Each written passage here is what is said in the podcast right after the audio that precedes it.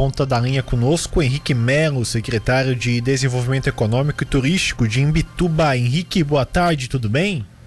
Boa tarde, Marcos, tudo bem? Boa tarde aos ouvintes da Rádio Cidade. É muito bom aí estar sempre se comunicando em Tubarão. Oi, Henrique, para falar de um assunto bom, né? Festival Gastronômico da Baleia Franca, que começa nessa sexta-feira, dia 3. O ouvinte que não almoçou ainda vai, vai ter um pouco de fome, né, Henrique? Ah, imagina, é só, só acessar nossas redes sociais ali da, do Festival da Baleia Franca, ver os pratos maravilhosos dos vários, mais de 20 restaurantes aqui que estão participando da promoção e todo mundo vai se empolgar para vir para a cidade. A gente está com um final de semana maravilhoso, um dia de sol, não muito quente nem muito frio, várias baleias aqui nos visitando na região e além de tudo ainda temos um festival gastronômico aí com, com várias especiarias num preço bastante justo aí. Conta pra gente como é que vai funcionar um pouco esse sexto festival gastronômico aí no município de Imituba. Dessa vez a gente mudou um pouco o norte de como a gente fazia, né, Marcos? antigamente a gente colocava um preço específico e fazia o prato em cima de um, de um, preço específico. Dessa vez, né, tendo em vista a questão da retomada, tendo em vista a questão de como que, como qual o momento que os restaurantes e os bares estão passando aí ao longo desse ano bem complicado, é, a gente resolveu dar um pouco mais para os restaurantes. A gente contratou o Sebrae, o Sebrae fez uma, uma excelente capacitação, contratou um chefe de cozinha especializado, fez uma capacitação com todos os bares e restaurantes, nos preparando para o que está tá por vir, né? Que graças a Deus é, é, são excelentes notícias, são boas notícias aí com a, com a, com a diminuição do número de casos do Covid, com a vacina, com essa, com essa, com essa nova esperança que está tendo.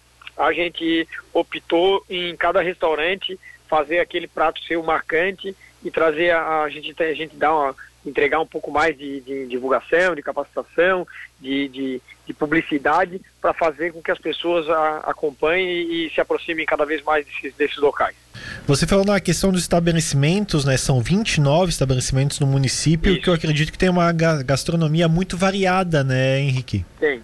Tem para todos os gostos, né? A gente tem, a gente tem pizzaria, a gente tem hamburgueria, a gente tem é, restaurante com frutos do mar, a gente tem restaurante só com teleentrega, mas a gente teve uma grande adesão. Esse foi o maior festival até hoje. A gente trabalha até para ele, ele não ser o maior festival daqui para frente, para ele ser cada vez o menor, né? Para o seguinte ser maior e ser maior cada vez mais. É, mas é, é, é, é a questão da, da, variedade é que é o que mais conta nesse processo. A gente não é que é o Festival da Baleia Franca, que é só frutos do mar. Na verdade, é cada, cada restaurante tem a sua tem a sua, a sua gastronomia típica. Sim, é praticamente um mês direto de festival, isso?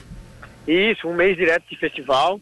E aí, a partir do mês, mês que vem, a gente já começa outras atividades. Agora, a nossa temporada de verão, ela, a gente já está encurtando ela, já está começando ela já desde cedo. Aí, já várias atividades para aquecer a economia, aquecer o turismo e fazer a, fazer a, criar vagas de emprego e renda e fazer as pessoas visitarem a nossa cidade. Você falou na, na questão turística também da, das baleias no município, o festival é da, da Baleia Franca, né, Henrique? Isso acaba ajudando também na parte turística do município a trazer as pessoas, né? Sem dúvida. O Festival da Baleia Franca é porque até por conta de que a temporada começou, oficialmente começa, começa agora em setembro. A gente recebeu, acho que a maior quantidade de baleias até hoje aqui na nossa região. Além da baleia franca, a gente recebeu baleia jubarte também. Então isso tem nos deixado bastante contente aí com, com, esses, com esses visitantes. A gente conseguiu, através de uma, uma autorização do IBAMA ontem, é, a, que o turismo embarcado da Baleia Franca, é, visitar a baleia com turismo embarcado, seja se volte novamente a funcionar. Então a tendência é que esse ano a gente ainda tem, nos próximos 30 dias, esse turismo que estava parado há mais de 12 anos, a gente conseguiu essa liberação em Brasília. Então é um momento muito propício para o turismo de Bituba. A gente está se preparando, está criando infraestrutura, está criando está criando condição para que todo mundo consiga trabalhar e aproveitar a cidade da melhor maneira. Acredito que os números já estejam refletindo, né, Henrique? Ano passado, um ano totalmente de pandemia, esse ano com a questão já da, da vacinação avançada eh, em alguns municípios aqui da região, essa questão dos números da, da, da economia pelo turismo vem aumentando, né? Vem aumentando, a gente está nesse feriado de 7 de setembro com uma lotação no município de aproximadamente 80% na rede hoteleira. É, a gente está com os restaurantes aí com reservas. Tem restaurante na Prado Rosa que tem reserva em três horários. Tem, tem horário de agendamento em três horários, com, com várias pessoas que procura. Então a gente tem sido muito procurado. A gente é, em alguns sites de busca tem estado entre os 10 do Brasil é, de questão de busca sobre turismo, Praia do Rosa, é, visitação de baleias, etc. Então, em Santa Catarina, a gente é quase que, é, junto com Balneário, Camboriú e Florianópolis, a gente está aí entre os top 3. Então, isso para nós é muito importante. Só que a gente também tem que ter infraestrutura para poder atender bem os turistas, para que eles possam voltar nos próximos anos, né? Sim, verdade, né? Essa questão da infraestrutura, principalmente em tempos de pandemia, acaba sendo um grande trabalho para vocês do município, né?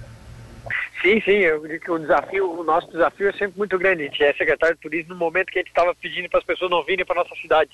Então agora é, é, a hora da, da virada, é a hora que a gente está pedindo para as pessoas virem, mas virem com responsabilidade, virem com educação e virem para aproveitar a cidade e tudo que ela tem de bom. Ô Henrique, vocês fazem também é, essa parte do, do, do, trabalho informativo, tanto com os comerciantes, aí, os proprietários de restaurantes, a rede hoteleira também, quanto com os turistas do município, conta as, as regras da Covid, coisa e tal?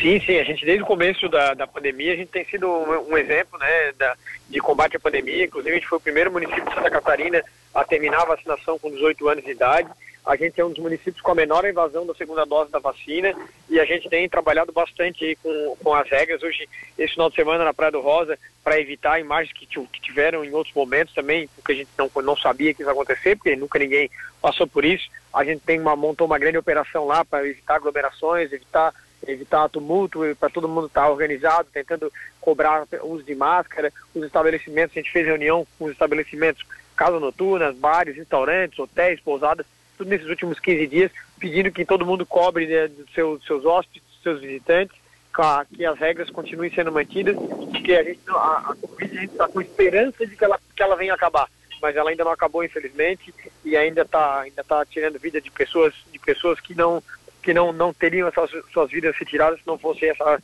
essa doença maluca.